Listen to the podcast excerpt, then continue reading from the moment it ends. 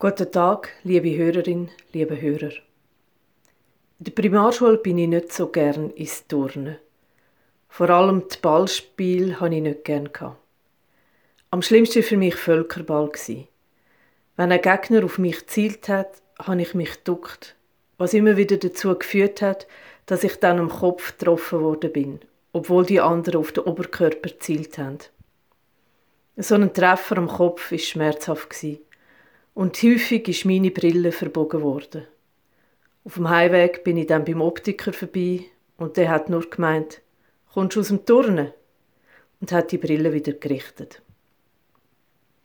Irgendwann hat mich meine Lehrerin nach dem Turnen noch zu sich gerufen.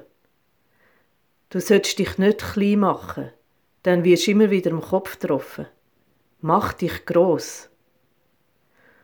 Und am Anfang vom nächsten Turnen hat sie mir nochmal gesagt, nicht vergessen, mach dich gross. Und tatsächlich habe ich es geschafft, den ursprünglichen Reflex immer mehr zu überwinden. Ich habe mich gross gemacht kein Ball mehr an den Kopf bekommen und dann auch immer häufiger den Ball können fangen. Ein Erfolgserlebnis. Ich kann Sachen ändern. Heute sagt man dem gern Selbstwirksamkeit. Ein paar Jahre später, ich bin eine junge Frau, am Abend noch in einem Bus unterwegs. Es sind nur wenig andere Passagiere drin. Da steigt ein Mann ein, er ist angetrunken, schwankt. Macht bei einer anderen Frau eine anzügliche Bemerkung und steuert dann auf mich zu. Und da schießt mir durch den Kopf. Mach dich gross. Ich richte mich also auf, schaue dem Mann in die Augen und denke, wag's ja nicht zu mir zu kommen.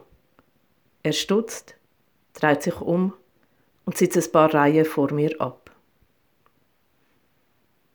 Das macht dich gross ist für mich zu einer wichtigen inneren Haltung geworden. Heute sage ich der der aufrechte Gang oder das starke Rückgrat. Und es ist mir zu einem Anliegen geworden, zu dem aufrechten Gang zu ermutigen.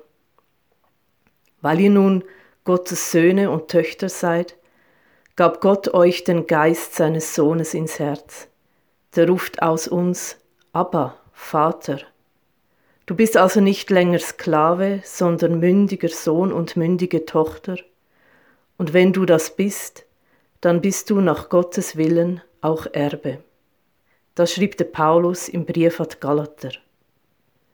Als Kind von Gott, als sein Sohn, seine Tochter, dürfen wir aufrecht durchs Leben gehen. Wer die Haltung vom aufrechten Gang hat, der oder die lässt sich nicht so schnell unterdrücken und klein machen. Der oder die setzt sich für Gerechtigkeit und gegen das Unrecht ein. Der oder die begegnet den Mächtigen von dieser Welt auf Augenhöhe. Menschen mit einem starken Rückgrat und einem aufrechten Gang sind bei denen, wo nur an ihre eigene Macht denken, nicht gerade beliebt. Die sind manchmal sogar ziemlich unbequem, weil man sie nicht einfach kann an den Rand drängen. Der aufrechte Gang ist auch nicht immer ungefährlich, aber er lohnt sich. Für sich selber und für andere. Als Christin und Christen, als mündige Töchter und Söhne von Gott, haben wir alle Grund, aufrecht durch die Welt zu gehen. Es langt, wenn man im Angesicht von Ungerechtigkeit, Unterdrückung und Machtmissbrauch ab und zu selber zu sich sagt, mach dich groß. Mein Name ist Anita Zocki und ich bin Pfarrerin zu Münzigen.